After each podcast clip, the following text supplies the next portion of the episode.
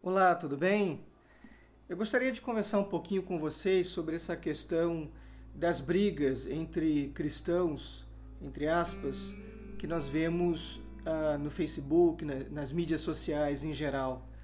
É muito triste nós vermos discurs, discussões infinitas sobre a natureza de Deus, de Cristo, ah, sobre o que acontece após a morte não que defender doutrinas ah, não seja correto, é correto sim, mas nós devemos fazer sempre que alguém pede uma razão para nossa esperança, nossa crença, nós devemos fazer isso com brandura, com respeito, e não nessas picuinhas que se vê aí no Facebook, aí no, em outras mídias sociais, comentários no YouTube.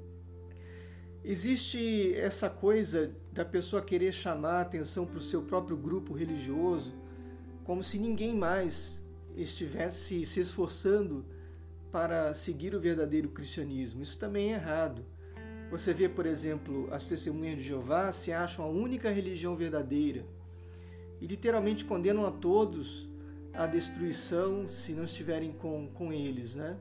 Pelo menos a, pre, a presente, a atual geração e dizem que todas as religiões são de Babilônia, se esquecendo que existem muitas religiões que entendem as mesmas verdades básicas que eles. Por exemplo, que não existe a trindade, o inferno, a alma imortal, como é o caso, por exemplo, dos estudantes da Bíblia, como é o caso dos cristadelfianos e alguns outros grupos.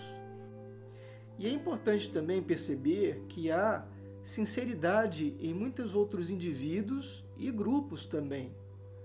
Então há pessoas que estão buscando a ah, ser verdadeiros cristãos dentro daquilo que elas entendem. E se o nosso foco for em Cristo, muita coisa se resolve.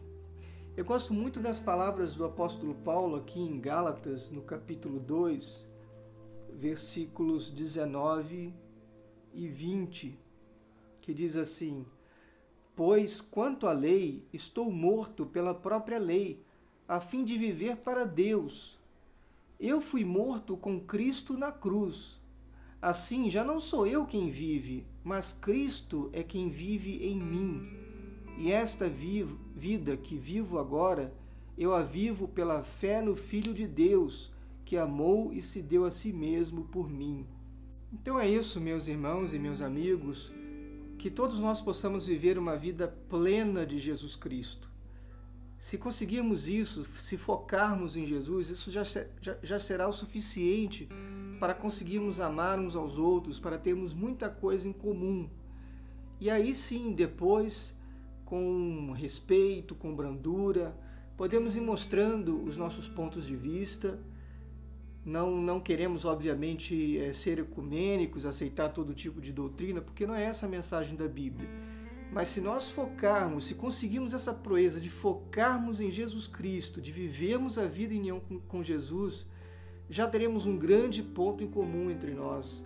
E muito, muito do estresse, muito das dificuldades, das pelejas já cairiam por, por terra se tivéssemos essa, essa abordagem simples de termos uma vida em união com Jesus, uma vida plena, como diz o apóstolo Paulo, né? Cristo é quem vive em mim.